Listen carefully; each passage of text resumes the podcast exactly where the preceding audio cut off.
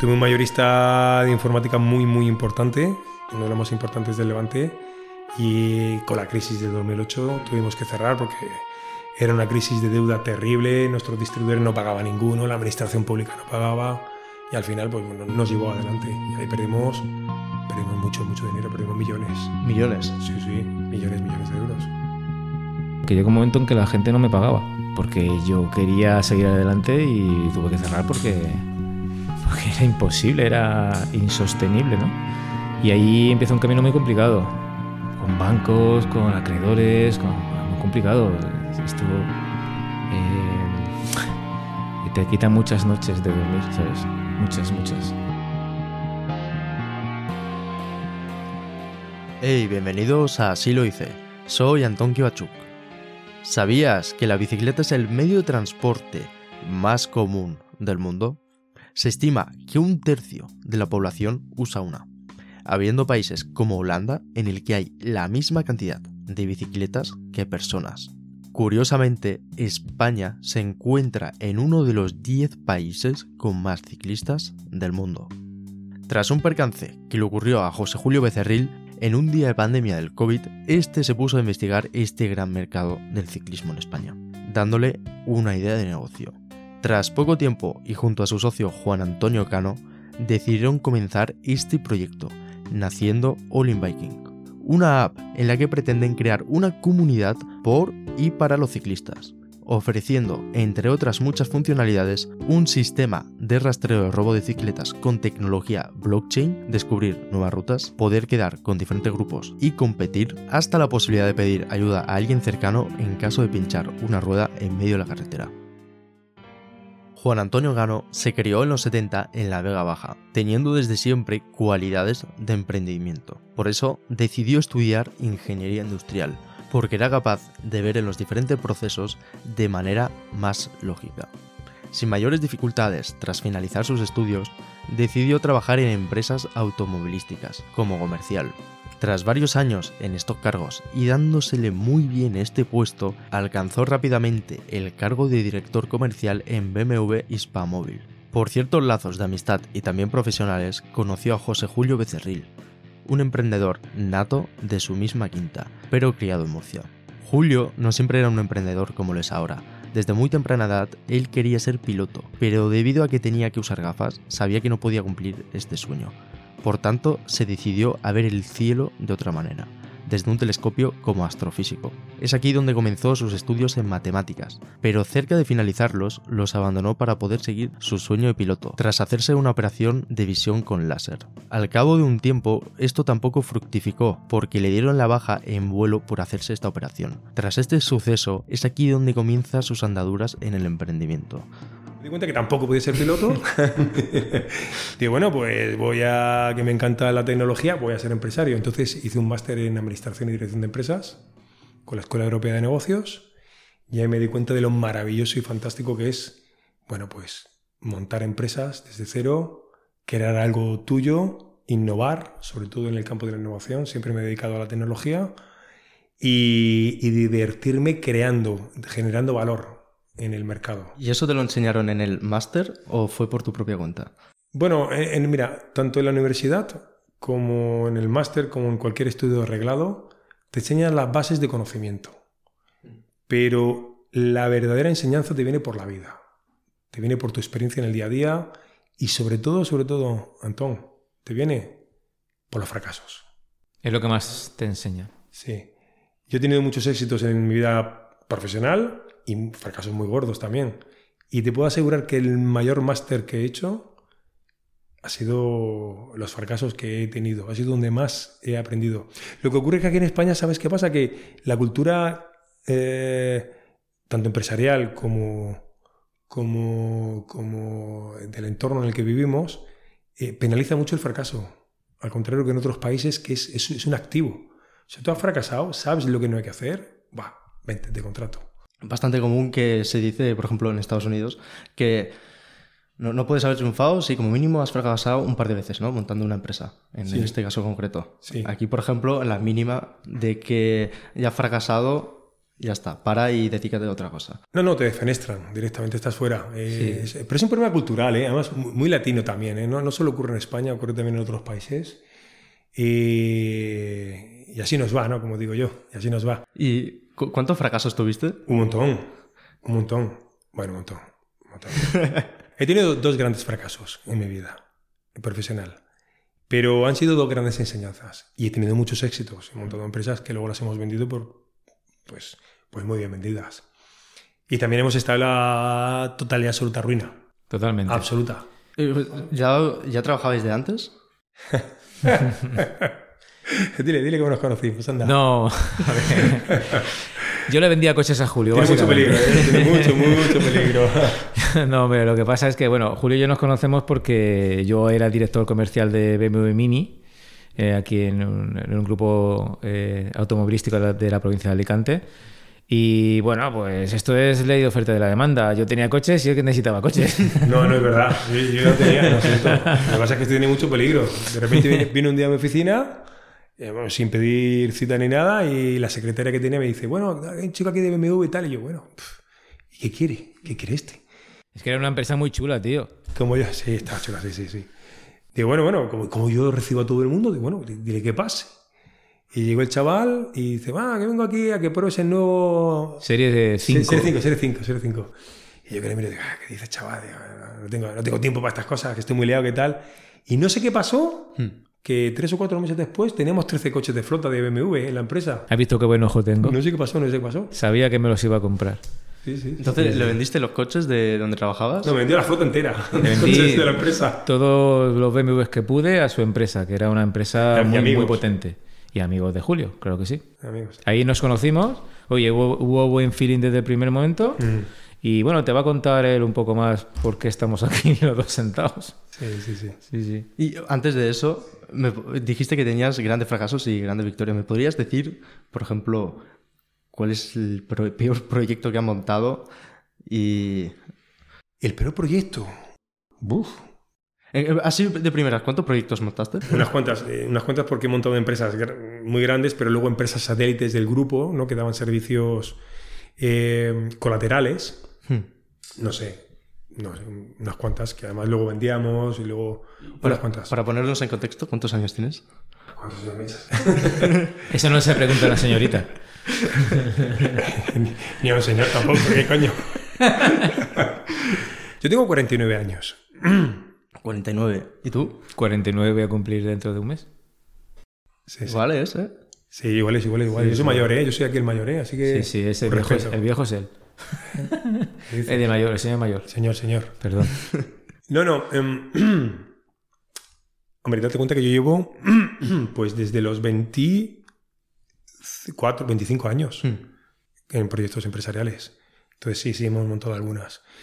Eh, ¿Y cuál ha, sido la, cuál ha sido la peor? Me has preguntado antes que he montado. Vamos a ver, eh, es que yo creo que no hay una peor porque todas las empresas que hemos montado las hemos montado eh, o, la- o las he montado creyendo que realmente iban a tener éxito. En la que más dinero has perdido. En la que más dinero he perdido. Que- sí. Bueno, es que yo he tenido verdaderos fracasos. Tuve un mayorista de informática muy, muy importante, uno de los más importantes del Levante, y con la crisis del 2008 tuvimos que cerrar porque era una crisis de deuda terrible, nuestros distribuidores no pagaban ninguno, la administración pública no pagaba, y al final pues, bueno, nos llevó adelante. Y ahí perdimos, perdimos mucho, mucho dinero, perdimos millones. Millones. Sí, sí, millones, millones de euros. ¿Cómo se sienten perder millones? Pues es la mejor lección que te han dado en tu vida. ¿Sabes qué pasa? Porque cuando tienes 26, 27 años como yo tenía y facturamos 20 millones, 25 millones de euros, eh, pues imagínate, todo vale.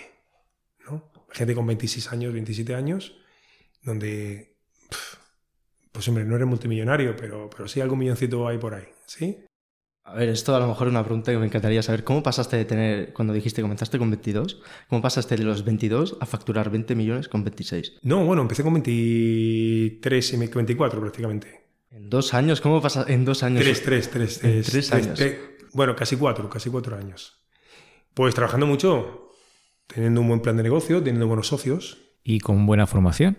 con buena forma, muy importante buena formación. Yo todos los años hacía un máster, tengo un máster por sí que en, en, marketing, eh, soy máster en administración de empresas, he hecho miles de cursos de alta dirección, mm, formándome todos los días, juntándome, reuniéndome con gente que sabe mucho más que yo, siendo humilde o intentando ser todo lo humilde que se puede para aprender de la gente que sabe más que tú, ¿vale? Y sobre todo creyendo en lo que haces. Esa es la clave. Pero si tú crees en lo que haces y lo llevas al extremo sin ser humilde, al final te vas a pegar un batacazo como la copa de un pino. ¿Vale? Pero esto no quiere decir a que no tengas que defender tus ideales y tus objetivos y sobre todo tu, tu- tus creencias por encima de todo. Cuando tú tenías una idea, ¿solías enfocarte en algún tipo concreto de empresas? Decía que te gusta la tecnología, ¿no? O realmente decías, si tengo una buena idea, me da igual de lo que sea, yo lo ejecuto. Bueno, mira, que además, volviendo al tema que has comentado antes de cuál ha sido tu peor empresa, hay veces que los seres humanos, y en concreto los emprendedores como, como pueda ser yo, o como tú también, Juan, Yo y yo, claro. nos ofuscamos en una idea que se nos pasa un día por la cabeza y de repente creemos que vamos a, a salvar el mundo sin ni siquiera haber hecho un triste estudio de mercado. Y es tremendo porque lo que está luchando es contra molinos de viento como Don Quijote y te pegas unas castañas que no veas. ¿Vale? Algún proyecto de estos he tenido yo, ¿eh? sobre todo cuando era más joven. Pero ¿sabes qué ocurre? Que esas tonterías se te curran con la edad y sobre todo con las castañas. ¿vale? Sobre todo. Entonces, lo más importante para montar un proyecto, bajo mi punto de vista, son dos cosas. Primero, formación. Hay que invertir. El dinero más importante que vas a invertir en tu vida no es en una empresa, no es en una persona, es en ti mismo, en tu formación. Totalmente de acuerdo. Esa es la clave. Y dentro de esa formación no está solo la formación personal que hagas a nivel de estudio, sino cómo esa idea que se te ha ocurrido, que te ha venido a la cabeza un día, o que por tu experiencia personal te has dado cuenta que hay una necesidad real de mercado, ¿vale? Lo siguiente que tienes que hacer es invertir en qué ocurre con el mundo, qué pasa, hacer un buen estudio de mercado. A título personal, si tienes la formación, el tiempo y los recursos, oye, o subcontratado. ¿Por qué no? ¿Qué fue lo que hice yo en este proyecto? Luego te contaré. Eh, tú, por ejemplo, para informarte, ¿qué haces? Eh, dijiste que iría a la universidad, ¿no? Pero en tu tiempo libre, por ejemplo, ¿lees libros? No, eso es, Julio es mucho de research, ¿verdad, Julio? Research, research. Research. Eso es fundamental, sí.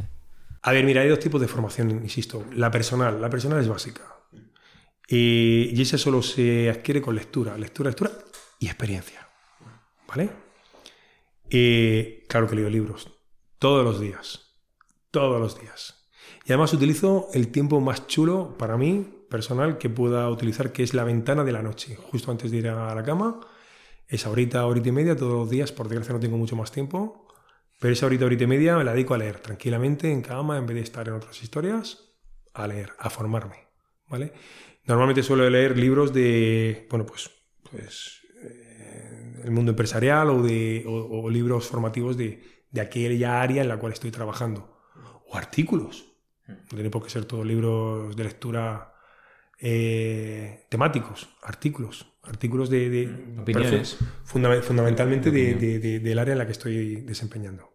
O libros de historia, qué diablos. También hay que aprender de tu historia o del entorno. Y luego, por supuesto, tienes que formarte sobre el área en la que estás trabajando. ¿Vale? Si te vas a dedicar a tecnología, por ejemplo, en en nuestro campo el blockchain es, una, es una, un área fundamental del proyecto.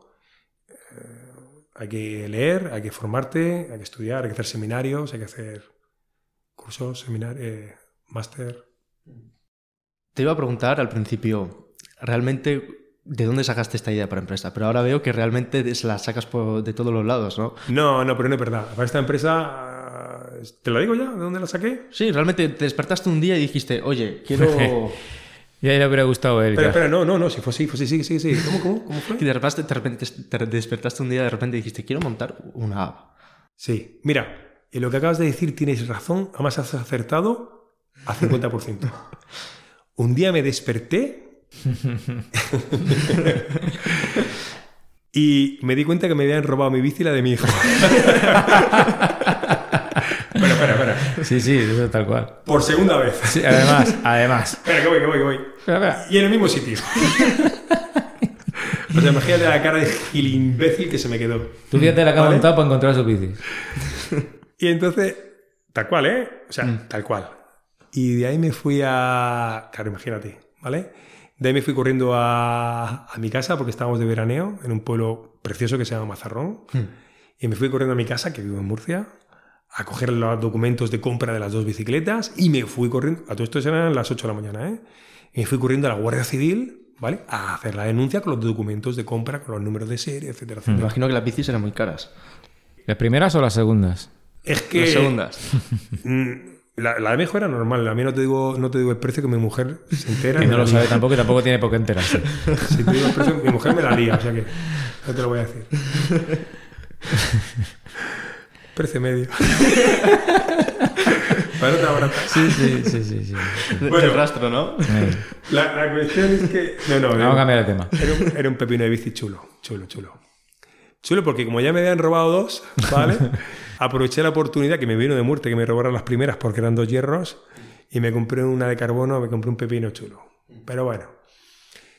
Cuando fui a denunciar a la Guardia Civil, cuando terminé la denuncia y hablé con el Guardia Civil y le pregunté, tonto de mí, oye, ya que tenéis el número de serie, tenéis la denuncia, etcétera, etcétera, yo sé que no, pero si algún compañero tuyo en algún otro pueblo, que yo sé que aquí no lo vais a recuperar, si en otro pueblo la recuperan, me llamaréis, ¿no?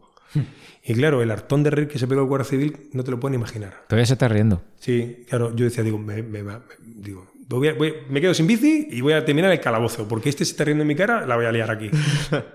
y entonces me fui, porque me di cuenta que eh, la policía, la Guardia Civil, eh, las policías locales, no tienen, pero no solo en España, ¿eh? Bueno, espérate. Eh, me, me di cuenta que eh, vivía en el, por aquel entonces me di cuenta que vivía en el país con más ladrones, fíjate, me habían robado cuatro bicis en tres años. Y además con la policía más tonta del mundo entero. ¿Vale? Porque que como diablos no me van a llamar si lo encuentran en otro sitio. Pero es que luego haciendo este estudio de mercado que te he contado que era tan importante, ¿vale? Porque yo no me quería ni que fuera el más imbécil de España, que le robaban la bici el único tonto, ni que la policía fuera la más inútil, ni que en España fuéramos los más ladrones.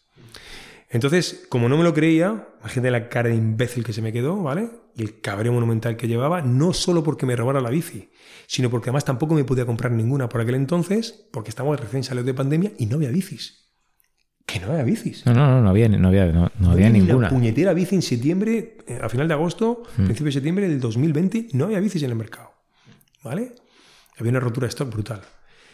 Y entonces me di cuenta de una cosa. Bueno, lo primero de todo que me quedé sin mi verano con mi hijo. Mi hijo tiene 10 años y por aquel entonces empezamos a salir juntos con la bicicleta por la montaña haciendo el cabra y a hacer esas cosas de padre e hijo, hacer el tonto. ¿Vale? Y, y créeme que cuando te roban una bici, no te roban la bici, no te roban un hierro o un carbono, no. Te roban un montón de cosas, tío. Te roban, en mi caso me robaron la posibilidad de salir con mi crío ese verano a hacer aventura juntos. Que ya habíamos hecho un par y nos lo habíamos pasado de muerte. ¿Vale? Entonces, fue tal el cabreo monumental, la impotencia. Yo decía, ¿por qué? ¿Pero por qué? Cuatro veces a mí, ¿pero por qué? ¿Qué he hecho yo? Y, y la, y la, y la, y la, ya te digo, el cabreo total de que la policía, bajo mi punto de vista, fuera tan inútil que como no me lo creía, hice un estudio de mercado de septiembre a enero, septiembre de 2020 a enero, para investigar si en España eh, éramos los más ladrones. No es así. En todas partes del mundo ocurre lo mismo. A uno de cada cinco ciclistas nos han robado la bici los últimos cuatro años. Datos del Ministerio del Interior y de las sectoriales de la bicicleta. Se dice pronto, ¿eh? Sí, sí, eso es un dato demoledor. Antón, ¿sabes cuántos millones de, de personas De en ciclistas, España de ciclistas. somos ciclistas? ¿Cinco? ¿Puedo hacer una frase buena con eso? No, no, no. 20 millones según Ministerio del Interior. Veinte. Pero es que según DGT hay 30 millones de bicicletas en España. Solo en España. Yo tengo tres o cuatro bicis y Ju- Julio no sé cuántas tiene. ¿Cuántas tiene ya? Yo tengo una. ¿Cómo que una? Tú que eres rico. A ti, ¿cómo va a tener bicicleta si te la han robado? Vamos a ver. Porque me compré otra luego. Ah, vale, es verdad. Que no voy a decir el precio de la bici. No lo digas, no lo digas. Eh, eh, datos de DGT, ¿eh? fíjate, 30 millones de bicicletas. Pero es que estos datos, que cuando empiezo a hacer el estudio de mercado en España, a mí me sorprenden, yo me quedo alucinando. El 33,8% de todo lo que genera artículos deportivos en el país es del mundo de la bici. O sea, yo alucino mucho más que fútbol. Es, es alucinante, unas cifras monstruosas. Entonces me di cuenta que, que el mundo de la bici es un mundo mega masivo, mucho más de, tú fíjate, has dicho 5 millones, hay 20 según las estadísticas, ¿eh? Cuatro veces más. Es una burrada, es la mitad de la población de España casi. Pero es que estos datos, cuando salto a hacer un estudio de mercado en Europa y en Estados Unidos y Sudamérica, se repiten. Mm. Es alucinante porque prácticamente más o menos un 5, más o menos un 4% se repiten en todos los países. O sea, alucinante. Entonces me encuentro con que tengo un problema a nivel personal que me arraba la bici y estoy muy cabreado. En el mundo entero no hay absolutamente nada transversal que permite identificar la bicicleta con el usuario, o sea, una bici que me roben aquí, si la venden en el pueblo al lado no se entera nadie, aunque la, aunque la policía la recoja, ahí se queda, se la quedan ahí en sus almacenes. Ya no te digo, si me la roban aquí, se la llevan a Francia. Supongo que el número de serie que hay en las bicis es algo, un método bastante antiguo, ¿no? No, no, el número de serie es, es- no, no, no, no es que sea antiguo. El número de serie es el, el- primer, la primera barrera básica de trazabilidad de un producto. Es lo más maravilloso que existe. Porque es lo que te permite trazar ese objeto. No solamente con el propietario actual, sino con cualquier propietario a partir de ti y sobre todo de dónde viene. ¿Vale? Con el, num- con el número de serie. Claro, toda la bicicleta tiene el número de serie, Claro. todas. Con el número de serie puedes llegar hasta el fabricante que fabrica la primera tuerca. Es, es alucinante el- el- la trazabilidad. Pero esto que es algo que está súper trillado, por ejemplo, en el mundo de la alimentación o en el mundo industrial, en el mundo de la bicicleta no existe. Están años luz. Entonces, con todo este mejunje de historias que te he contado y muchas más, claro, en enero del 2020 digo, ya está. Se te encendió la bombilla. Ahí sí. Pero fíjate, yo intuía en el. Porque digo, no puedo ser más gilipollas. ¿eh? Eh, lo intuía en el mes de, de- de agosto, pero hasta que no me formé, hasta que no estudié, hasta que no desarrollé todo este estudio de mercado y tuve los datos suficientes, no tomé la decisión, que esto fue en enero del 2021, de montar este proyecto. ¿Cuánto tardaste más o menos en ponerte a investigar o directamente en la misma tarde? Esa misma tarde, que lo que- bueno, esa misma tarde no, que estaba muy cabreado. Pero días después, dos tres días después, es que ya te digo, es que me sentía, me sentía muy mal, ¿eh? Me sentía fatal. Me sentía fatal. Porque, bueno, lo primero que hice fue intentar comprar otra bici, buscar otra bici por donde sea, pero como no había, pues el cabreo es como si se sumara, ¿no? Hmm. Sí, sí. No, no, no. Días después, yo esto tengo que saber qué está pasando aquí. Es imposible que ocurran estas cosas. Entonces se te ocurrió eh, la idea de esta empresa. Bueno, a lo largo del estudio de mercado, indudablemente ya se fue forjando la idea, el concepto el cómo. Además, por aquel entonces estaba trabajando en la tecnología blockchain, empecé a trabajar en, en el- a sondear el mundo blockchain en trazabilidad industrial, ¿vale? Yo era consejero delegado de una empresa tecnológica en el mundo de la eficiencia energética y quería aplicar el mundo del blockchain precisamente a la trazabilidad del producto. Y, claro, con esa formación que ya me estaba recién formando en esa tecnología, pues fue forjándose la idea, ostras, ¿y por qué no soy yo el que a través de una herramienta potente, democratizada, para que cualquier usuario pueda identificar ese número de serie de la bicicleta de forma indestructible e identificable en cualquier parte del planeta Tierra? En cualquier parte del planeta Tierra, ¿vale? Por cualquier actor, ya sea una persona, un comprador, ya sea la policía, ya sea quien sea, da igual.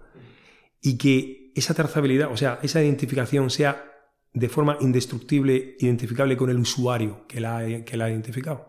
¿Y cómo pretendías hacer esa trazabilidad? Con... A, a través de blockchain. Lo que hacemos es que unimos el, el número de serie, el modelo, el número de serie de la bicicleta, más la identificación a través de inteligencia artificial de las fotografías de la propia bici, ¿vale?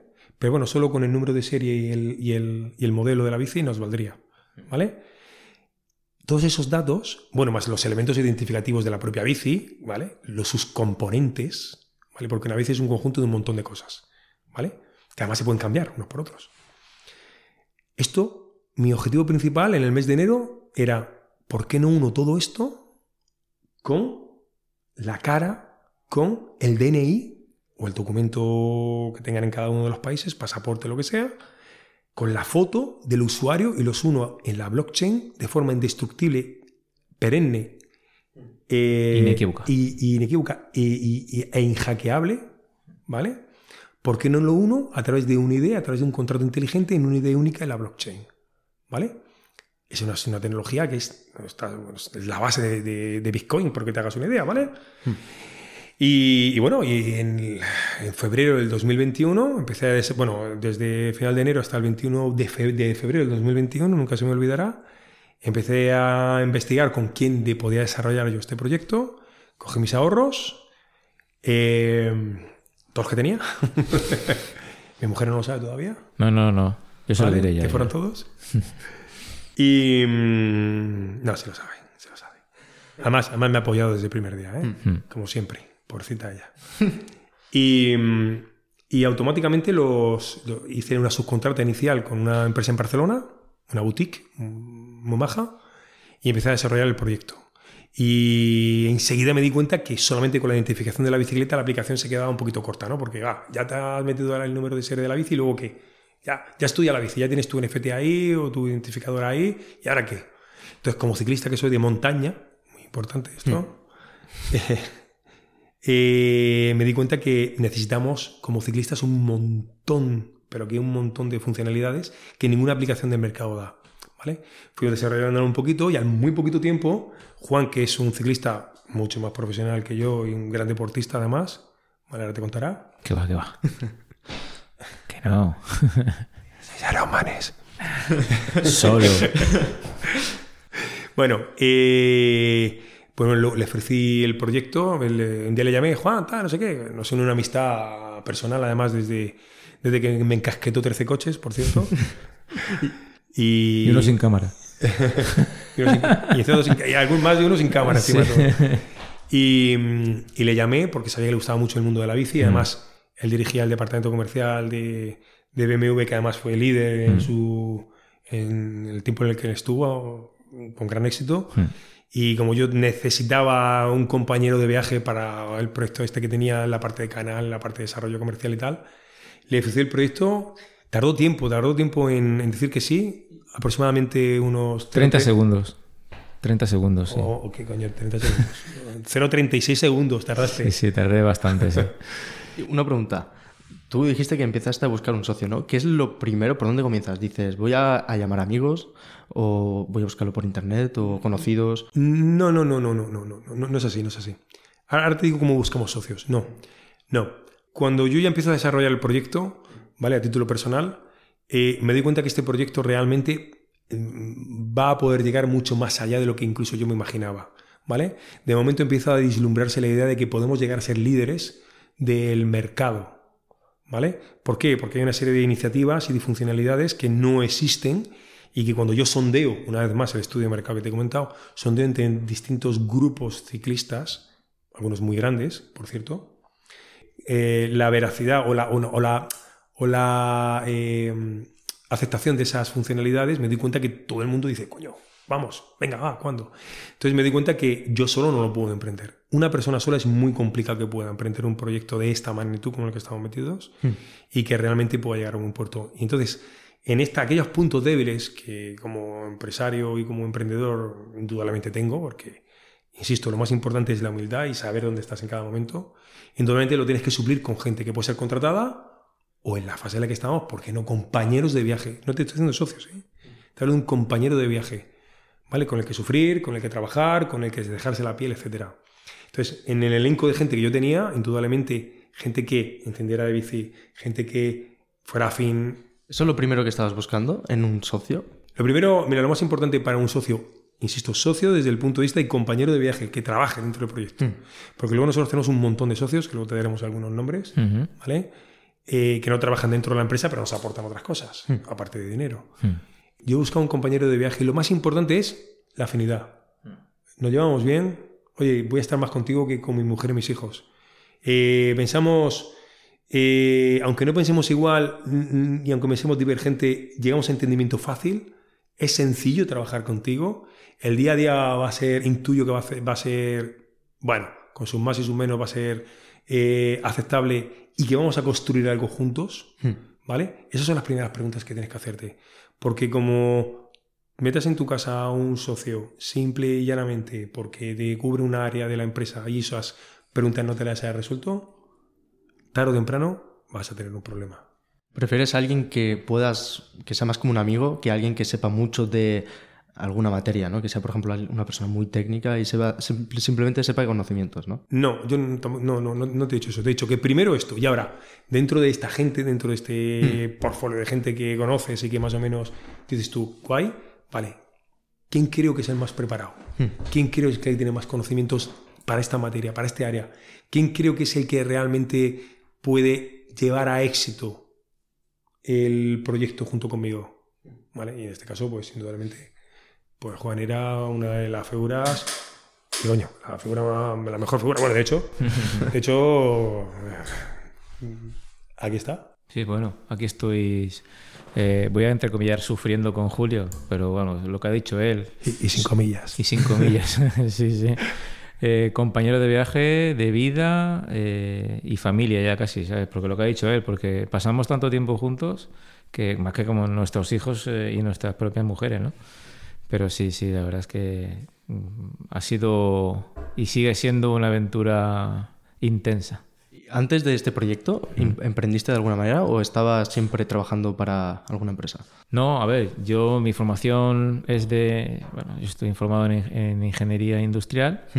Sí, yo me dedicaba a, lo- a la automoción, eh, salí de la automoción y estuve trabajando durante 7, 8 años en una empresa de ingeniería. Y, y bueno, en ese, en ese tiempo que estuve trabajando en esta empresa de ingeniería, también emprendí eh, pues, eh, con una empresa que se dedicaba pues, a complementar lo que yo hacía en esa empresa de ingeniería. ¿no? Pero bueno, al final, oye, por circunstancias de la vida, pues bueno, mi mujer eh, volvió a quedarse embarazada y tal, y con un niño tan pequeño, pues no pude, no, a ver, viajaba mucho entonces y tuve que volverme a la automoción, ¿vale? Y lo que, y lo que hice fue, pues bueno, me volví otra vez a la automoción, me contrataron en el grupo Volkswagen Audi, estuve un año trabajando allí, pero bueno, enseguida me, me volvieron a contratar en BMW ya como director comercial. Y ahí fue donde ya vino, vino Julio a buscarme. ¿Siempre tuviste ese bicho de emprender o Sí. fue de repente un día... Que va, que va. Yo es que, fíjate que la primera vez que emprendes, Hmm. eh, tras, eh, es complicado, ¿eh? Es complicado porque mm, es como dar un salto al vacío, ¿no? Pero lo que tienes que tener muy claro es mirar dónde vas a caer, ¿sabes? Tienes que llegar a- hasta la otra cornisa, aunque sepas que hay un precipicio, pero es que tienes que tener la fe de que tienes que llegar al otro lado, ¿sabes? Y sabes que abajo te, te puedes dar una muy gorda, ¿no? Y lo hice una vez. eh, yo también tuve un fracaso bastante importante porque además me pilló toda la crisis y fue bastante complicado, pero bueno, eh, como Julio toqué fondo, eh, ostras, fue complicado, salí y dije nunca más. nunca más emprendo porque esto es muy complicado, me ha costado muchísimo salir de ahí. Oye, yo pues por mi formación pues también pude volver a conseguir un buen trabajo, me lo gané como él. Aquí nadie, nadie nos han regalado nada. Y, y estando en una posición, eh, voy a decir, eh, importante, pues se me va otra vez la, la vena emprendedora. Pero es que esto lo llevas o no lo llevas. Porque yo podía haberme quedado perfectamente donde estaba, pero el proyecto me encantó de primer momento. Es una de mis pasiones el ciclismo, porque es deporte. Y la verdad es que, como te ha dicho Julio, me costó muchísimo decidirme. Mucho. Si siempre querías emprender, ¿por qué dijiste voy a estudiar ingeniería industrial? Porque a mí me- me- desde pequeño siempre he estado pendiente, o sea, se me ha dado muy bien esto de mirarle las tripas a las cosas, cómo funciona esto y esto por qué, ¿sabes? Un poco tengo, he tenido siempre esa inquietud, ¿no? Y he tenido siempre facilidad para arreglar cosas porque le veía la lógica a las cosas, ¿me entiendes? Y pues igual que el que coge un pincel y, y se pone a pintar y dice, joder, macho, que tiene actitudes, ¿no? Pues es una cuestión de más bien de actitud que yo tenía, eh, ¿no? O que tienes, tienes esas actitudes, pues sí, las potencias, o te das cuenta de que si las trabajas un poco y encima te gusta, pues oye, puedes hacer un, puedes ser un buen profesional. ¿Y tuviste algún plan, digamos, duran- durante la universidad, por ejemplo? ¿Tenías siempre un plan de cuando acabe voy a hacer algo? Sí, sí, sí, sí, claro. Yo quería trabajar en un equipo de Fórmula 1 y cosas de estas, ¿sabes? Pero bueno, al final, pues la vida te lleva por otros sitios, ¿sabes? Pues porque, pues que, porque tienes pareja, porque, ¿sabes? Que no te deja que te vayas a no sé dónde estudiar, o, ¿sabes? Entonces al final, pues tienes que reconducir un poco tu vida, ¿sabes? Aunque también tengo que decir que yo sí que conseguí ser piloto, pero, pero de veneta solo. Pero sí, sí, la verdad es que, claro que de- es es como, como todo, como, como toda persona joven, te marcas tus metas y tus sueños, pues lo intentas perseguirlos. Lo que pasa es que luego la vida pues te lleva por otros sitios normalmente, ¿sabes? ¿Y cuánto tiempo estuviste trabajando antes de decidirte en montar tu empresa, la que quebró? Pues yo empecé con 19 años en BMW precisamente y me fui cuando tenía 33, fíjate. Sí, sí. Y ahí se me, me fui a trabajar en una ingeniería, como te digo, y desarrollando pues una empresa que eh, complementaba el trabajo que yo hacía en esa empresa de ingeniería, ¿sabes? En esos 14 años, Ujú. Muchos, ¿eh? Realmente, ¿cuándo fue el día que dijiste voy a despertarme y voy a montar una empresa? Cuando te das cuenta que tocas techo y que siempre haces lo mismo y que tu vida ya es monótona, ¿sabes? Y que aunque tienes una seguridad en muchos sentidos, pero es que la vida es muy larga, tío, ¿sabes? Y dices tú, jolín, tío, es que tengo muchas inquietudes, ¿sabes? Y al final es que esto se trata de vivir, ¿no? También un poco. Y lo que ha dicho Julio, al final la vida también son, bueno, creo que la vida son experiencias totalmente, ¿no? Y bueno, hay gente que somos bastante más inquietos, como puede ser Julio, como puede ser yo, vamos, está claro, y que buscamos eso, eso, ese puntito más, ese algo más easy, el, el easy, joder, a mí me apetece hacer esto, lo voy a intentar, ¿no? También tienes que tener un punto de valor bastante intenso, porque si te lo piensas bien, no haces nada, ¿sabes? Dices, bueno, me estarme quieto, ¿sabes?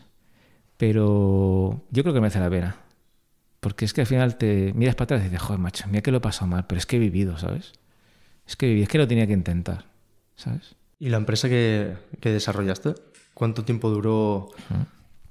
Pues mira, yo trabajaba por una ingeniería que hacía unas cubriciones muy grandes. En España había dos, dos empresas que hacían esto, que eran cubriciones para piscinas olímpicas, que se dedicaban a cubrir una piscina descubierta, se cubría y se climatizaba. Eh, en verano se le daba un botoncito y la cubierta se abría completamente. Eran obras muy grandes. Yo tenía que viajar por toda España para reunirme con las, con las constructoras y técnicamente pues, eh, montar el proyecto y llevarlo a cabo. ¿vale? Eh, la parte que yo monté fue la de la climatización de esas, de esas estructuras que mi empresa no hacía.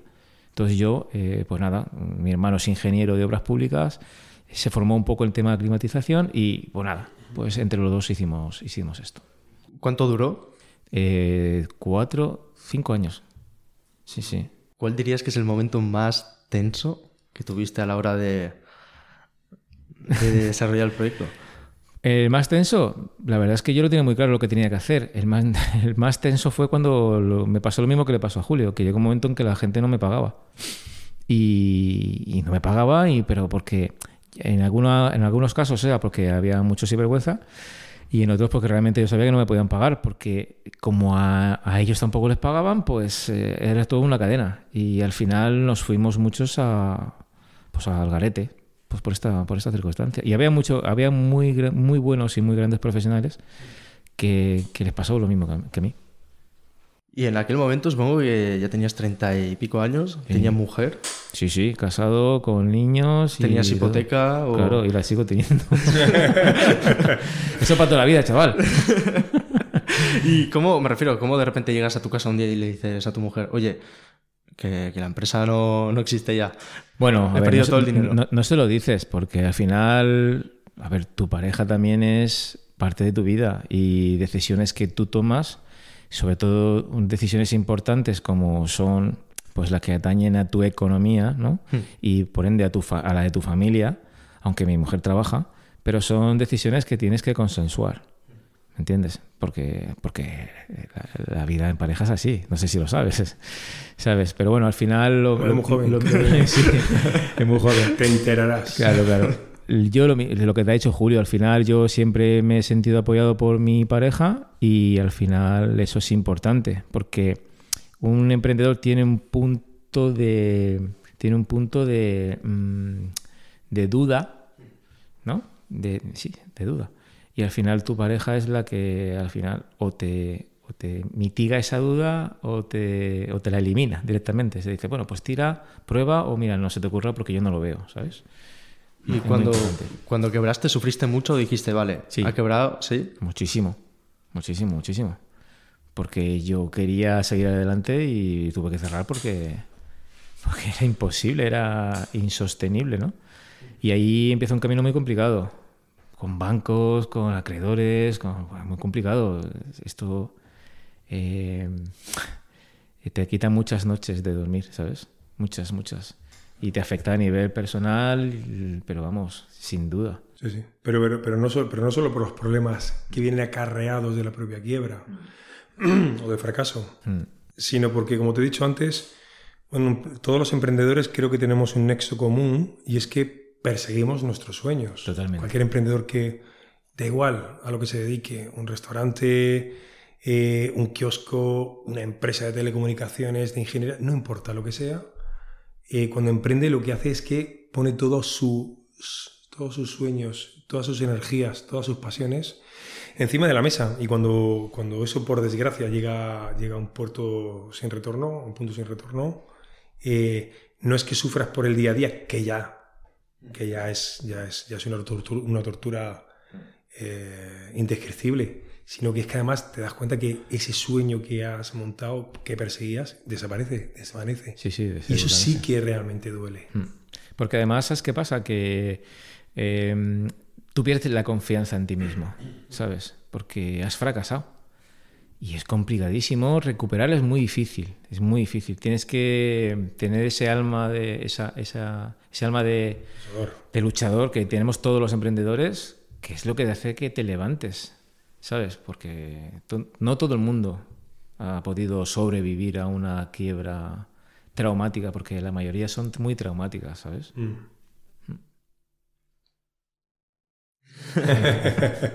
Y así para yendo. Cuando, cuando ahora Cosas más, vosotros- más alegres, cosas más alegres. Sí, tío, que me voy a poner a llorar, joder.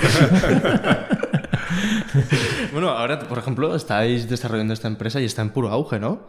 Bueno, Bueno, estamos en el momento dulce. estamos en eh, un momento dulce, sí. Pero este es el momento menos dulce del que estaremos, Hmm. si Dios quiere. ¿Cuántos años lleváis con la empresa?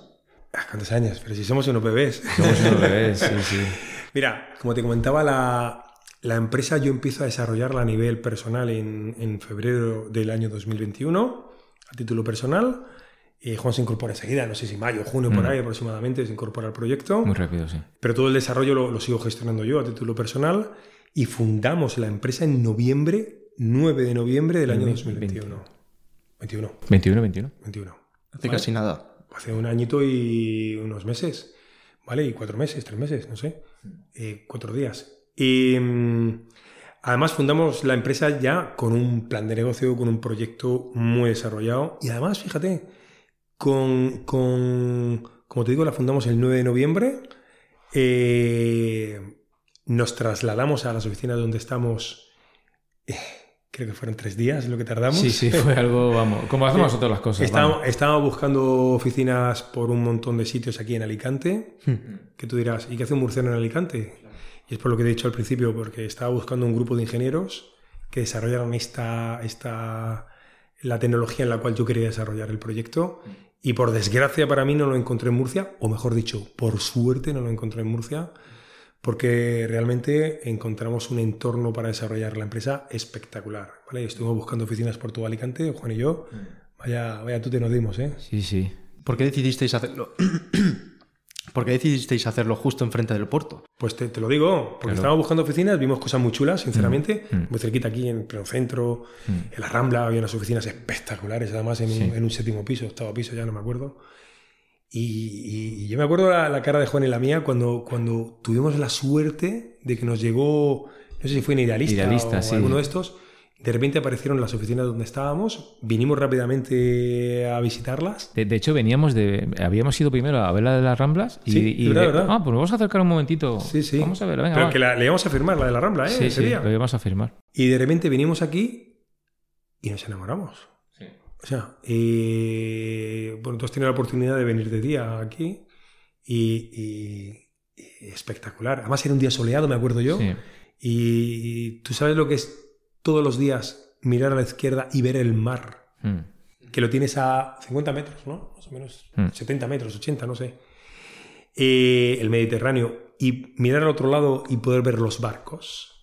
Es, es, es, es- es un espectáculo. Además, queríamos un sitio que fuera emblemático para que en nuestro sector el talento Eso está muy cotizado. Entonces, queríamos crear una empresa que no solamente fuera una empresa con un proyecto muy chulo, sino que además fuera una empresa con un buen rollo espectacular. Y entre el buen rollo, las instalaciones eran parte de lo que es el paquete que ofrecemos a nuestros empleados. Entonces, tú date cuenta que cualquier trabajador nuestro viene a trabajar en un sitio idílico. Mm. Idílico. Sí, además se tiene muy buena, está muy bien conectado. La mayoría, no sé si te has dado cuenta, pero aquí casi ninguno tiene coche, vienen en patinete o en bici a trabajar, ¿sabes? Entonces, el entorno, como dice Julio, es muy propicio para que vengan, ¿sabes? Sí, sí. Sí, sí. Y eso es lo que estábamos buscando y sinceramente aquí lo encontramos. De hecho, de hecho, nos trasladamos ahora de oficina en un par de meses. ¿Os habéis quedado pequeños? Bueno, ya lo has visto, entonces aquí. Nos hemos quedado que parecemos piojos en costura y ¿Cuánto ha crecido la empresa en este año? Hostia. Madre mía el tanto por ciento no te lo voy a decir. Yo ya, yo ya entro, yo ya entro y hay gente que no conozco. o sea, por eso te lo digo todo. No, ahora somos, somos 31, 32 Sí, por ahí, ¿no? sí, creo En es que no lo sé. En un año. En un año, en un año, claro. Sí, claro. sí. Hemos desarrollado los departamentos indudablemente de ingeniería. Somos una aplicación móvil y es el departamento que más ha crecido. Pero fíjate, ahora que hemos lanzado la aplicación, se lanzó hace un mes a, a los marketplaces, eh, estamos haciendo crecer de una manera importante el departamento de marketing y de eventos. ¿vale? Incorporamos al proyecto a Carlos Cobos, que era el anterior director de la Vuelta Ciclista de España. Lo incorporamos al proyecto y pivotando alrededor de él, hemos estado incorporando a gente de muy, muy, muy alto valor añadido. Bueno, hoy, se ha incorporado Sí, de, de Siré Moya, Desiree Moya, una influencer dentro del mundo del ciclismo. que además le pega, compite, está todavía eh, compitiendo. Crack. Sí, es una fenómeno. Y, y sí, sí, estamos creciendo mucho y tenemos un plan de expansivo de, muy importante. Por eso nos tenemos que trasladar, pero nos trasladamos, fíjate, a 100 metros de aquí o 120 metros de aquí, más metidos en el puerto. Con vistas al mar, ¿no? Y a los barcos. Por supuesto. Importante ya los barcos. los Ahora ya las pistas hay que mantenerlas. Y si se puede saber, ¿cuál es vuestra facturación o nivel de negocio actualmente? A día de hoy, Sí. Bueno, tienes que tener en cuenta una cosa muy importante. Y como te he comentado, la aplicación se lanzó hace cuatro semanas. En nuestro plan estratégico, que es un plan estratégico a cuatro años, mm, creemos que bastante bien hilado, bastante bien montado, con mucho sentido. Eh, sí que es cierto que la parte de monetización es una parte fundamental, pero lo más importante que tenemos que entender es que la aplicación es y será, mientras que nosotros estemos al pie del cañón, gratuita para los usuarios. Por tanto, ahora mismo no buscamos una, una monetización directa por parte de los usuarios, puesto que no le vamos a cobrar nada. Nuestro objetivo es ofrecerle el mejor servicio posible con la aplicación más revolucionaria, ¿vale? Con funcionalidades que no existen y que te garantizo que prácticamente todos los ciclistas nos encantaría tener y totalmente gratis. Por tanto, en nuestro plan de negocio este primer año, nuestro objetivo no es la monetización y pese a eso, ¿vale? Tenemos distintas fuentes de, monetización fuera del usuario. Por ejemplo, administraciones públicas, que son usuario nuestro de la parte nuestra de licencias para que las policías, eh, mantenimiento, etcétera, tengan contacto estrecho y directo con, con, con, el usuario y si encuentran una bici robada que se la puedan devolver, no como me pasó a mí. A ver, yo monté todo este rollo para encontrar mi bici, así de claro. No la has encontrado, ¿no? Bueno, espera, que acabamos de lanzar. Alguno, tarde o temprano, no voy a decir la, la marca de mi bici, tarde o temprano meterá el número de serie de mi bici, que se va a enterar. ¿Qué tema, si lo escucha? Eh, pues te voy a decir una cosa, si la bicicleta la ha comprado de forma legal, Hmm. ¿vale? Se la voy a regalar. Se la voy a regalar. Pero le voy a decir, chaval, téneme bici que lo sepas. Pero se la voy a regalar. Porque ¿sabes qué ocurre? Que hay una total impunidad Hmm. porque el comprador no lo sabe. Es imposible que sepa si la bici que está comprando está robada, o sea, es robada o no es robada. Hmm. Es imposible, bajo ningún concepto. Por eso nosotros hemos venido a solucionar esto, en este sentido. ¿Vale? Pero como te digo, la aplicación hace muchas más cosas, ¿eh? ¿Cuántos clientes tenéis? Usuarios. Eso. Usuarios. usuarios. En la parte de monetización sí que tenemos usuarios, digo clientes, perdón. Eh, tenemos muchos ayuntamientos que ya o han firmado o están pendientes de firma eh, este proyecto. Por tanto, sí que es cierto que eh, empezamos el proceso de facturación este mismo trimestre. Insisto, la aplicación ha salido hace un mes y tenemos pues casi un millón de euros en nuestro, en nuestro pipeline de ventas en administración pública, ayuntamientos y en el tema de publicidad, o sea, anunciantes que quieren anunciarse dentro de nuestra aplicación, que no ofrecemos anuncios invasivos, por cierto. Vamos a utilizar un modelo parecido a la red social Instagram y compañía. Súper importante, el usuario jamás va a recibir anuncios sin, sin, consentimiento y menos invasivos, ¿vale? El objetivo es que se divierta con nuestra aplicación y que le sea útil y que, y que se la pase bomba y que le sea de utilidad y que pueda salvarle la vida si en algún momento tiene algún problema, le pueda dar un botón y pueda llamar al resto de la comunidad. O sea, como te digo, las funcionalidades trascienden de, y esto es muy importante, trascienden de la seguridad de la bicicleta. Protegemos al usuario a través de funcionalidades como darle un botón si tienes algún problema y que el resto de la comunidad que hay alrededor te pueda rescatar, ayudar, Fíjate, desde una tontería que es que se te ha pinchado una rueda, como te ha pasado a ti esta mañana. También es que me ha pasado a mí, es que he quedado alucinante. Me he quedado alucinado, sí. Sí, sí, pues has tenido que ir a tu casa andando. No te Sí, ayuda sí, nadie. Nada, o sea, es que me he quedado dos kilómetros de mi casa, he reventado la rueda de la bici y se lo he dicho Julio, digo, tú eres que me acaba de pasar esto. Si tuviera ya, se pudiera haber dado un botón y el que vea que me hubiera ayudado, hubiera sido fantástico. Pues tenemos esa, nosotros tenemos esa solución, pero no la vamos a dar de alta hasta, hasta más o menos mitad de abril aproximadamente, porque vamos, las funcionalidades, funcionalidades las vamos liberando poco a poco para no, eh, para no eh, este, um, lanzar una aplicación con todas las funcionalidades desde el primer día, porque puede saturar al usuario. Queremos que vaya poco a poco Conociendo la aplicación. conociendo la aplicación y, y poco a poco también nosotros conociendo, muy importante para nosotros, su opinión. ¿Vale? ¿Cuál es vuestra visión a largo, largo plazo? Es decir, ¿queremos que sea la app que se resuelva esto a nivel nacional o global? Bueno, eh, vamos a ver, nosotros lo que tenemos claro, y es algo que Juan y yo lo hablamos el primer día prácticamente, eh, y que además nos apoyan todos los estudios de mercado, en ninguna parte del planeta Tierra se resuelven de manera conjunta y en muchas veces ni siquiera de manera individual aquellos problemas que nosotros resolvemos. Porque lo primero que tiene que tener en cuenta un emprendedor es que por muchas buenas ideas que tenga, si no resuelven un problema o cubren un deseo real de la gente, Necesidad. ¿Mm? Una necesidad real también, ¿vale? Un deseo, una necesidad o un problema. Cualquier cosa que emprendan está abocada al fracaso seguro. Seguro, ¿vale? Y, o, o a lo mejor no, pero el, el- el desempeño que van a tener que hacer les va a llevar, le va a costar la vida, ¿vale? Entonces, nosotros resolvemos problemas gravísimos, robo de la bicicleta, que un usuario se quede tirado o que tenga un accidente y nadie le pueda asistir. Eh, o resolvemos deseos o necesidades tan chulas como, coño, yo quiero salir en grupo. Hmm. Eh, yo, si me voy a otro pueblo o estoy en mi casa y quiero salir hoy a las 4 de la tarde y mis amigos no pueden salir, me gustaría salir con gente. ¿Hay alguien que quiera salir conmigo? No hay nada en el, todo el planeta Tierra que, que, que, en el mundo del ciclismo me refiero, que sea capaz de crear este tipo de coyunturas, ¿vale? Con nuestra aplicación puedes generar una salida y decir, chicos, os invito, ¿quién se viene? Va. Y la gente se ir apuntando. Yo me puedo ir a Madrid, por ejemplo, o me puede ir, yo qué sé, a Segovia, ¿correcto? Me puedo llevar mi bici o alquilarla a través de la aplicación, allí en Segovia, y puedo hacer cosas tan chulas como apuntarme las rutas que la gente publique en la zona y salir con ellos. O sea, nuestro objetivo, que somos muy mayores ya, es que el mundo digital de las redes sociales, que también está en nuestra aplicación, trasladarlo del mundo digital, ¿vale? comunícate, sube tus posts, diviértete, etcétera, pero también interacciona con la gente.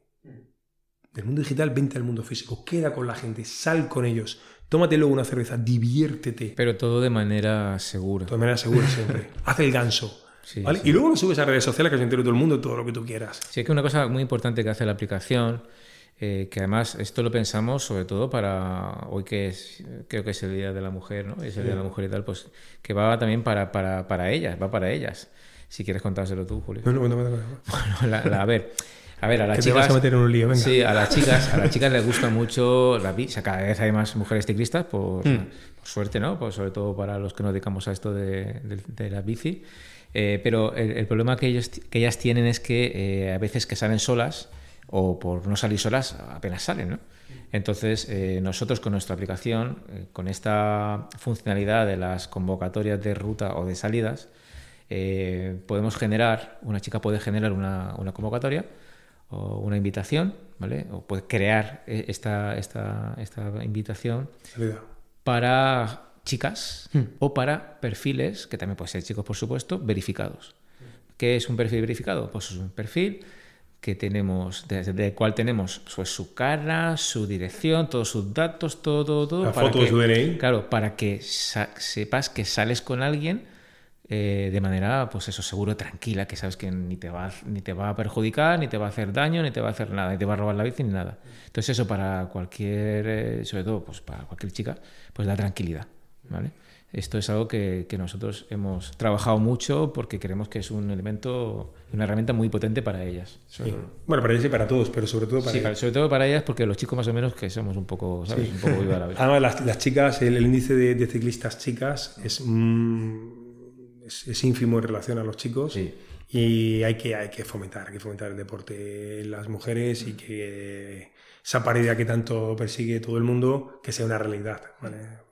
Y esos hándicaps que tienen, los miedos que tienen, tenemos que resolverlos. Pero, pero, pero fíjate, o sea, una chica sale sola y a 40 kilómetros de su casa se le rompe la cadena y lo que estamos hablando, eh, cuando pide ayuda, pide ayuda y solamente van a ir a ayudarle perfiles verificados. O sea, lo que te digo, o sea, gente que va a ir a ayudarla, que está verificada, que sabe que no te van a ir a robar la bici, no te van a ir a hacerte daño. No, ¿sabes? se puede meter en un lío. Tenemos ¿Sabes? su DNI, le tenemos su carro, lo tenemos todo. O sea, hasta ese punto llega la, eh, la- la responsabilidad de, de la aplicación, ¿no? Fíjate. Realmente útil. Sí, sí, bueno, nosotros buscamos, pero como en cualquier proyecto, ¿eh? Lo que se busca en cualquier proyecto son varias cosas muy concretas, pero en este buscamos varias cuestiones que son básicas. El primero, que sea útil. O sea, que responda, como te he dicho antes, a, un deseo, necesidad o a un miedo. Y que lo podamos cubrir, ¿vale? Lo segundo, muy importante, que sea sencillo. Cuando yo, claro, cuando le dices a la gente, ah, blockchain, no sé qué, uh, ¿qué dice blockchain? Que esta moneda que me está, uh, fuera, fuera. Muy difícil, tal, no sé qué, tengo que tener un wallet, tal, uh, quita, quita, no me interesa. Eh, la primera filosofía, cuando en, en febrero del 2021 quise montar este proyecto, tuve una premisa que era que lo pudiera utilizar mi madre, gran ejemplo de, de vida para mí, como mujer luchadora, eh, que lo pudiera utilizar mi madre, que tiene 73 años, va a cumplir. El día 13, mamá, felicidades si lo oyes ese día. Eh, que lo pudiera utilizar mi madre, o sea, cualquier persona que no sea una nativa digital, porque a veces ah, salen aplicaciones o salen proyectos que son muy complicados de utilizar. Entonces, lo primero que fuera útil. Lo segundo que fuera sencillo de utilizar, muy fácil. Porque además el rango de ciclistas en general, no solamente la parte de- deportiva o de alto nivel, sino el gran ciclista no son personas de 40, 35, 40, 45, 50, 60 años. ¿Vale? Eh, o sea, por tanto, segundo que fuera fácil. Tercero, que fuera divertidísimo.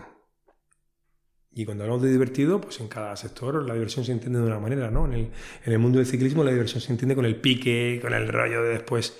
Tan divertido es salir en bici, hacer el cabra, por ejemplo, yo en montaña tirándonos por un barranco, yo qué sé, como cuando terminas la ruta, te bajas de la bici, te tomas las cervezas y empiezas a mirar las métricas, las estadísticas. Hasta ahora solamente podíamos mostrarlas una por una. Yo enseño mi móvil, el otro enseña su móvil, el otro su móvil, jajaja, ja, ja, tú vas más rápido, qué tonto eres, va, va, va, va. Va tortuga, tal. Si pudiese conectarte, ¿no? Con el resto. Claro, ahora nuestra aplicación lo que hace es que nos da igual con quién salgas. Tú sal con tu aplicación, hijo, o sea, no nos da igual. Con tu Garmin, con tu Strava, con tu Sunto, con tu Polar, que nos da igual.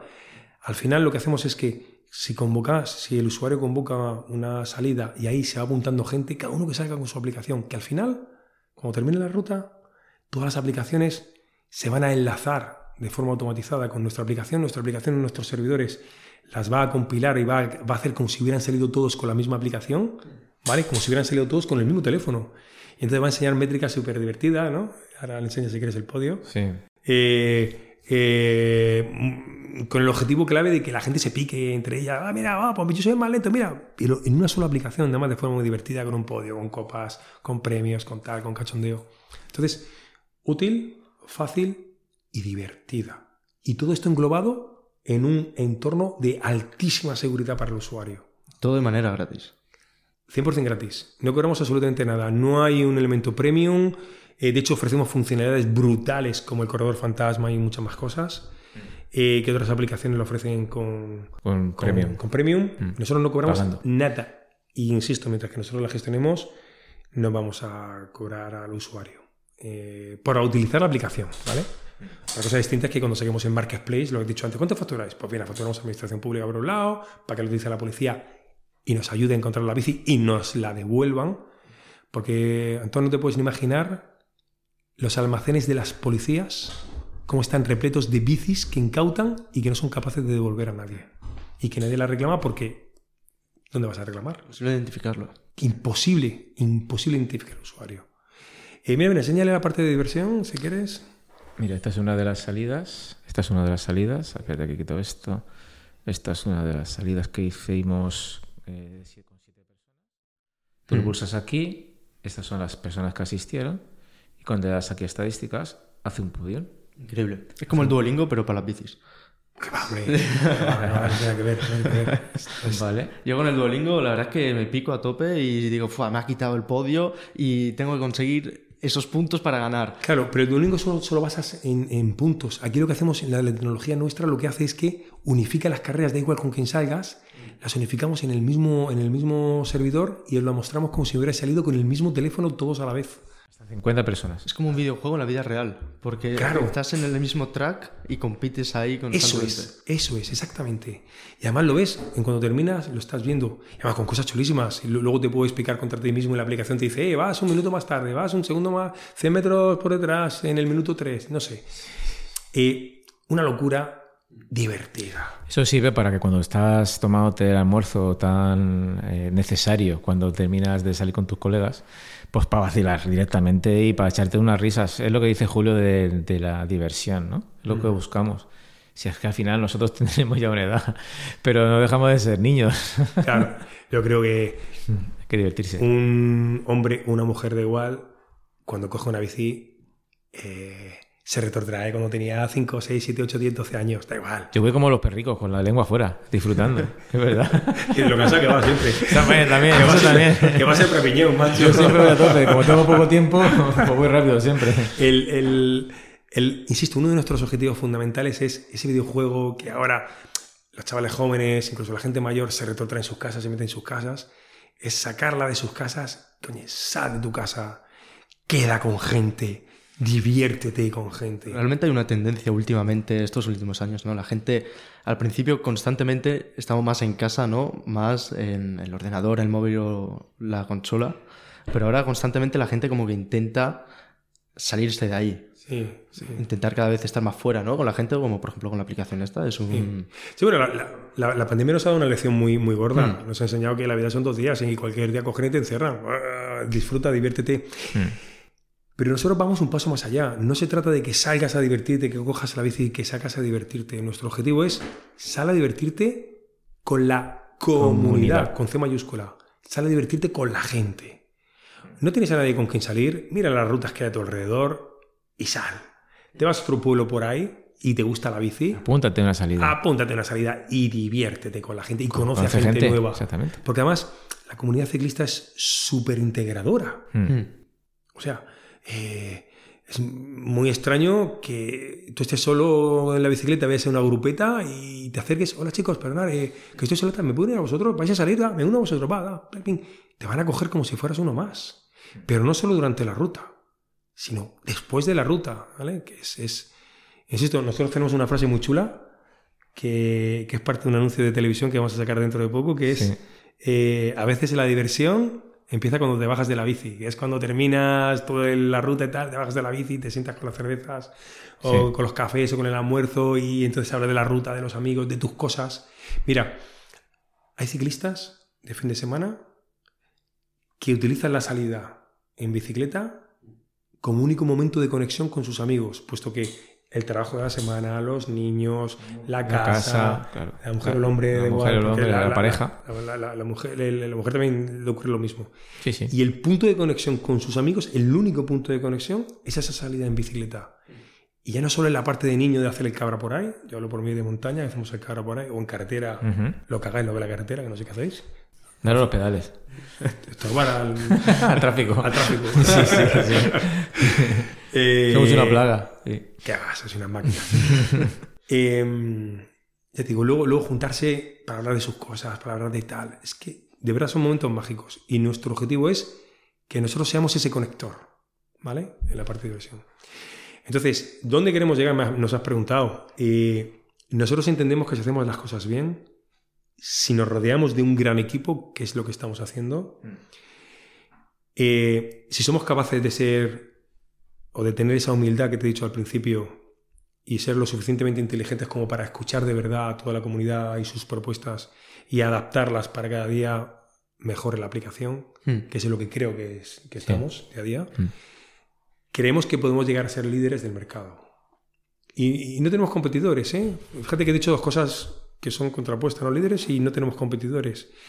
No tenemos competidores porque realmente la, aplicación eh, hace muchas más cosas que cualquier otra aplicación.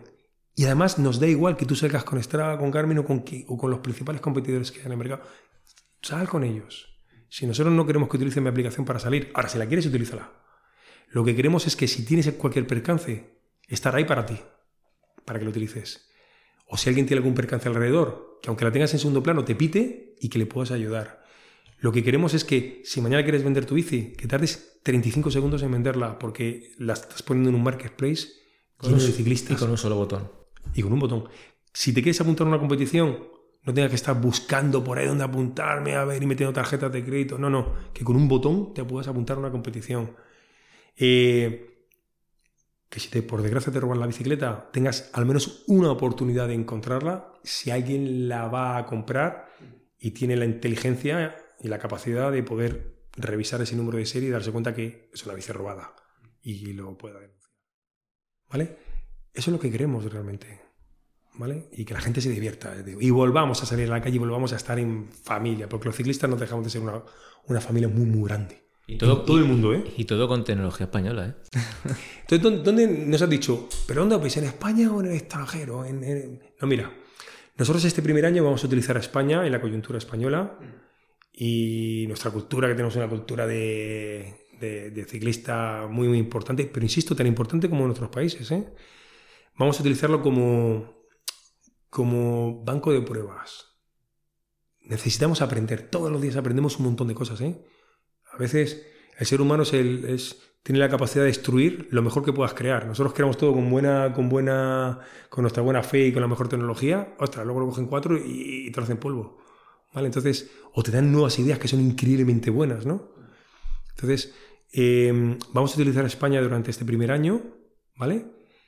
Enséñale el mapa internacional. Bueno, lo tengo ya aquí si quieres. Sí, porque a mí se, se me ha, se me ha desconfigurado.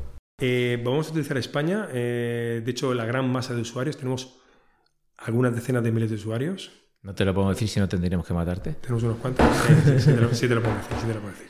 Pero eh, Tenéis ahora mismo ¿cuán- decenas de miles. sí, vas a ver ahora, vas a de, ver de- ahora, de descargas. Pero te, te voy a enseñar el mapa. ¿eh? vas a ver ahora la magia de Internet, que sin hacer ni iniciar ninguna campaña de comunicación, mm, vas a poder comprobar de en qué partes del mundo hay descargas de Olin Biking. Entonces, como te digo, nuestros objetivos de marketing, eh, tanto en redes sociales, etcétera, etcétera, están, están centrados en España.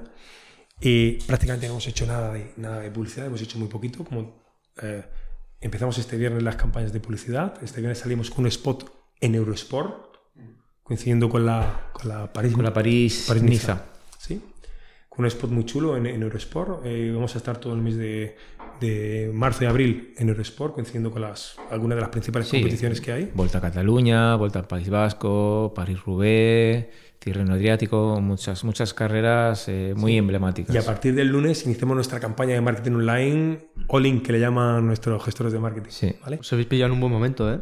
Sí, bueno, estamos empezando. Es que hace cuatro semanas que salió al público y ya estamos en fase siguiente, calladitos. Nuestro crecimiento es puramente orgánico, boca a boca, prácticamente. Y fíjate, mira, te voy a enseñar un poquito el mapa, ¿vale? Para que lo veas. Como te digo, y como puedes comprobar eh, en el mapa, Hmm. eh, el gran grueso de usuarios, cada puntito es un usuario, ¿sí? Fíjate. Por, todo, por toda España. Sí, sí, no en toda España, alguno en Portugal, en Europa si te das cuenta unos cuantos, en Canadá es un montón. Pero fíjate, déjame que te enseñe una cosa. Mira lo que ocurre en Sudamérica, países de habla hispana, fundamentalmente. 3.500 descargas. Solamente en Sudamérica y no hemos hecho absolutamente Nada. nada. De manera orgánica. De, De manera nada. orgánica. Eh, boca a Se, boca. ve- se vende solo el producto. Bueno, no es que se venda solo el producto, lo que, lo que- no. Yo creo que nadie, nada se vende solo. Hay que trabajar mucho. Sí. Pero lo, lo que te quiero transmitir es que sin hacer prácticamente nada de publicidad, ¿vale? Eh, en Sudamérica tenemos más de casi 4.000 descargas, bueno, 3.500 descargas. Y no hemos hecho prácticamente nada. Y, y nosotros, claro, cuando empezamos a ver estos datos dijimos, ¿qué está pasando aquí? Con los primeros 1.000, ¿te acuerdas? Dijimos, ¿qué, qué los- pasado?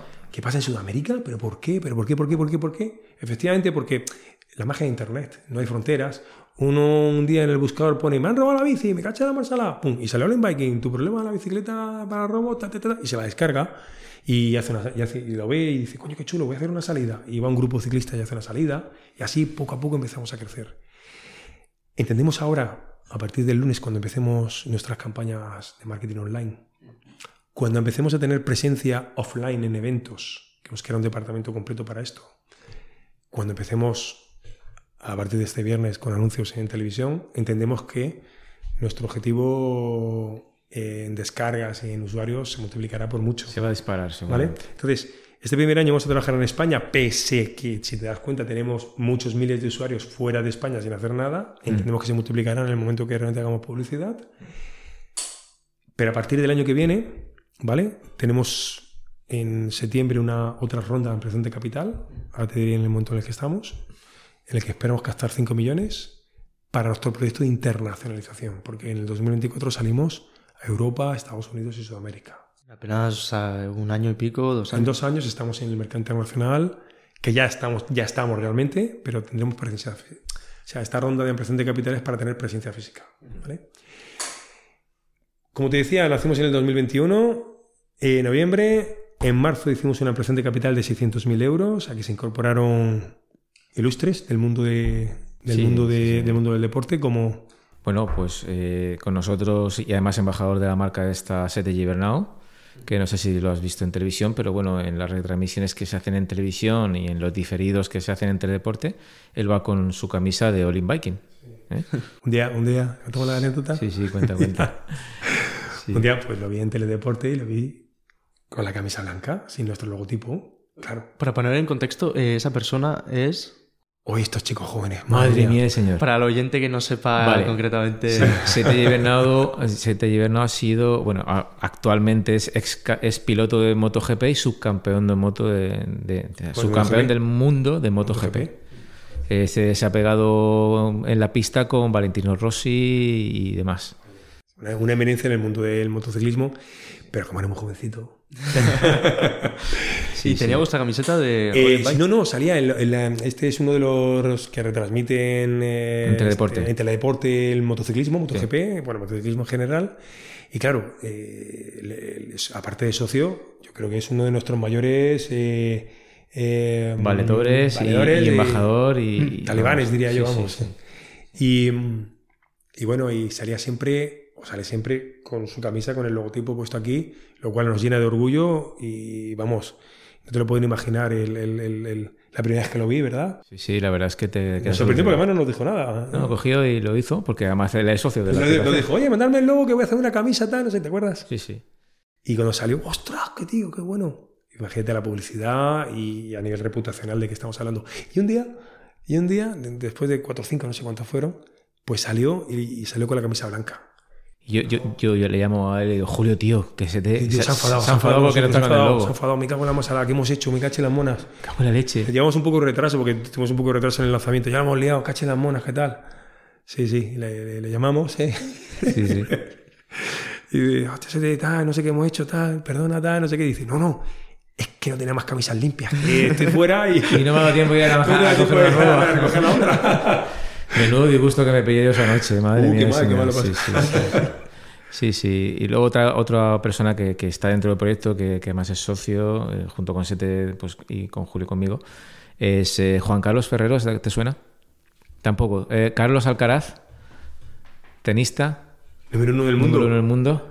Ostras, Bueno, pues Juan Carlos Ferrero, pues Juan, Juan Carlos Ferrero es el actual entrenador de Carlos Alcaraz, que es el número uno del, del tenis mundial, y Juan Carlos Ferrero ha sido uno de los primeros números uno del tenis español.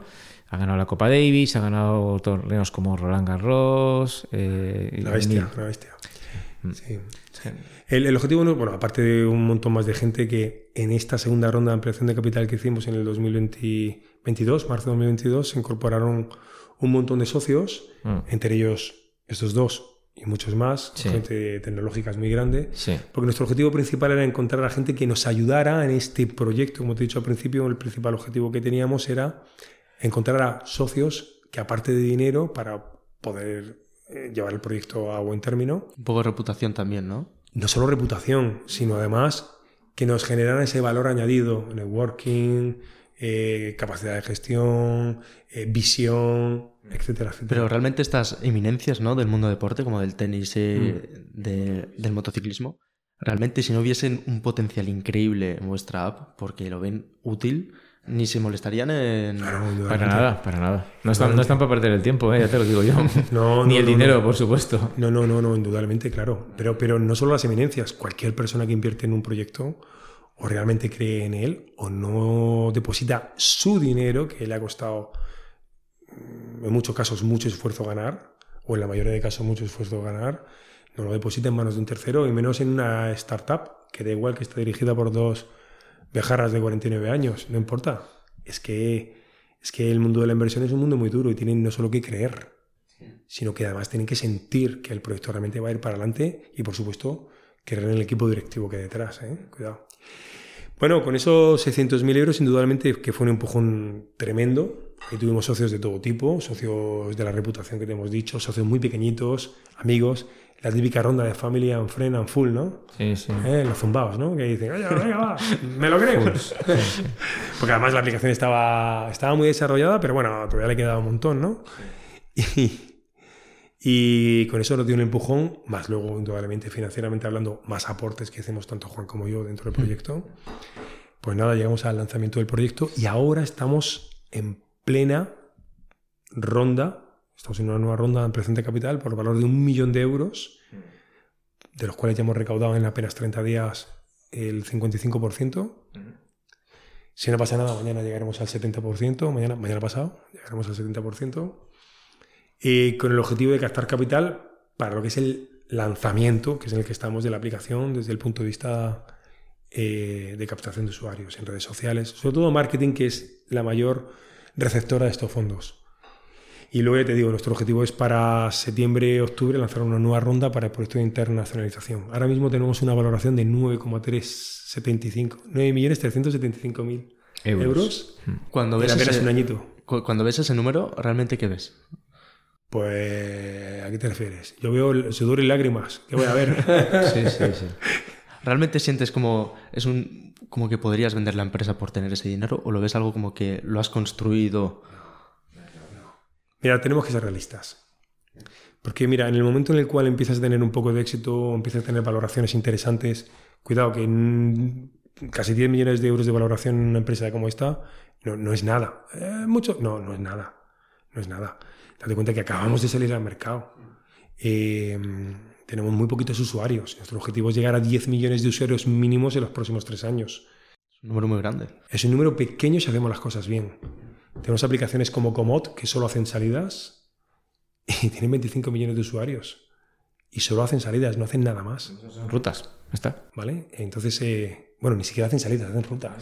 Ruta donde, pues, donde, donde Apúntate a esta ruta. O sea, no, apúntate no. Apúntate, no. Mi- Mira esta ruta. ruta y sale parecido a Wikiloc, ¿no? Algo parecido. Entonces, eh, pero bueno, tenemos que ser realistas y conservadores, ¿vale? El cuento de la lechera en con 49 años ya no te lo crees, ¿vale? A lo mejor con, con 26 o 27 yo sí me lo creía, me lo contaba todas las noches, pero con 49 ya no te lo crees. Entonces tenemos que ser realistas, pero sobre todo conservadores, porque el éxito, en nuestro caso, se suma por un número de usuarios que utiliza la aplicación, nunca es un objetivo, es una consecuencia de hacer las cosas bien.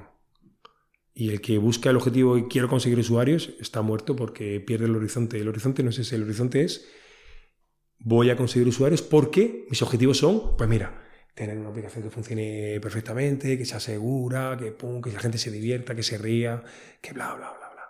¿Vale? Realmente cuando ves algo, ves construirlo para que sea útil, más que simplemente por el simple hecho de buscar nuevos Sí, sí, usuarios. lo que te he No, dicho. no, que- tiene que ser, tiene que valer para algo. Tiene Claro. que ser útil, por supuesto que sí. Útil, lo que te he dicho al principio, útil, que cubra miedos, necesidades o deseos, ¿vale? Que sea sencilla y que sea divertida. Esos son tres pilares. Y el cuarto, la cuarta pata del gato, porque con tres patas va así un poco cojo, que sea segura. Básico. Ese es, ese es el entorno básico en el cual nosotros nos movemos. Si quieres ya, para terminar,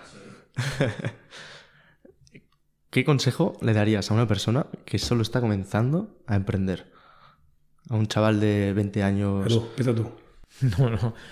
Que tenga un plan B. Lo primero. Siempre hay que tener un plan B.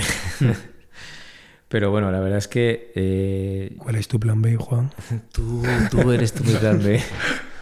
La verdad, eso es importante. Pero bueno, a ver, eh, que tenga claro que, cualquier em- emprendimiento, eh, a ver, no es fácil, le va a quitar horas de sueño, le va a dar mucho dolor de cabeza, eh, pero si, se focaliza correctamente eh, y hace las cosas bien, o por lo menos lo intenta, ¿no?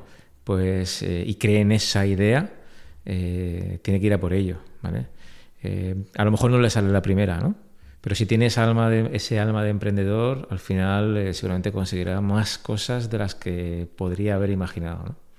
Pero, pero que le espera un largo camino y sobre todo duro, que ni lo dude. Con razón la gente quiere ser funcionario, macho. Si, Claro. le dices eso, que no, que todo es fácil, hombre, está, está chupado. Sí, sí. ¿Qué va? Muy difícil, muy complicado. No, no, yo, yo, yo le voy a dar, le voy a dar un, le voy a dar un paquete de tres, de tres consejos basados exclusivamente en mi experiencia. ¿Vale? Lo primero de todo, que se forme. Que se forme, que se forme, que se forme. Es que yo no he ido a la universidad. Da igual, fórmate. Eso es invertir en... Es la, mejor, es la mejor inversión. El primer euro no es en la empresa, el primer euro es en ti. Y cuando te hayas formado, entonces, emprende. Es que yo quiero ser emprendedor, que me da igual, fórmate, porque si no te vas a pegar un batacazo de dos pares de narices, porque vas a tener que delegar muchas cosas en gente y no vas a poder saber controlarlas, ¿vale? No hace falta terminar una carrera o hacer un máster. Si no te da tiempo, no puedes o no tienes recursos, busca, fórmate, ¿vale? Eso para empezar. Y que jamás eso lo pierda. Hay que formarse todos los días. La primera inversión en ti todos los días. Lo segundo de todo, igual de importante, que tenga claro dónde quiere ir. Y eso es muy difícil, ¿eh? sobre todo cuando eres un joven emprendedor, ¿vale? Pero que lo tenga claro. Pero más importante que lo tenga claro, que tenga claro con quién quiere ir. Lo que te he comentado al principio. No vale cualquier socio, no vale cualquier compañero de viaje. Porque si todo te vale, al final todos son problemas. ¿Vale? Elige bien a la gente con la que vas a emprender. ¿Vale? No porque hayas vivido con él en la universidad. Yo me acuerdo de mis compañeros de piso de la universidad que eran unos cachondos que íbamos a salvar el mundo y menos mal que no nos juntamos. Si no, estaremos ya en la tercera guerra mundial seguro. Entonces, busca a tu compañero, busca a tu alma gemela, busca a tu familia en- dentro del mundo laboral. Que te complemente. ¿Ok? No todos valen. ¿Ok? Y lo tercero, lo que te he dicho al principio, y ese es el lema de mi vida, persigue tus sueños con cabeza, formándote, enterándote, estudiando, pero persigues tus sueños. Si de verdad crees en algo, no lo dejes, no lo abandones, a por él. Y voy a dar un consejo extra, y sé humilde. ¿Vale? Sé humilde. Ten la capacidad de saber que no lo sabes todo. ¿Vale? A veces, sobre todo cuando tenemos éxito, creemos que lo sabemos todo y nos convertimos en unos auténticos imbéciles. ¿Vale? Ah, yo creo que a todos los emprendedores, si tienen éxito a la primera, les pasa. A mí me pasó en su día.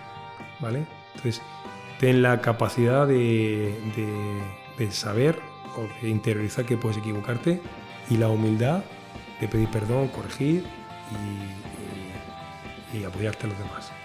Esos son los consejos que yo. Pero persigue tus sueños, que no se te olvide. Espero que te haya gustado esta entrevista con Juan y Julio de All in Viking y recuerda que si quieres escuchar más entrevistas como estas puedes seguirnos en tu plataforma favorita de podcast. También en nuestra descripción del podcast tienes un link donde puedes encontrar nuestro Instagram y LinkedIn. También tienes un mi correo personal para poder mandarme un mensaje directamente. Esto es así lo hice con Antón Kibachuk. Un saludo.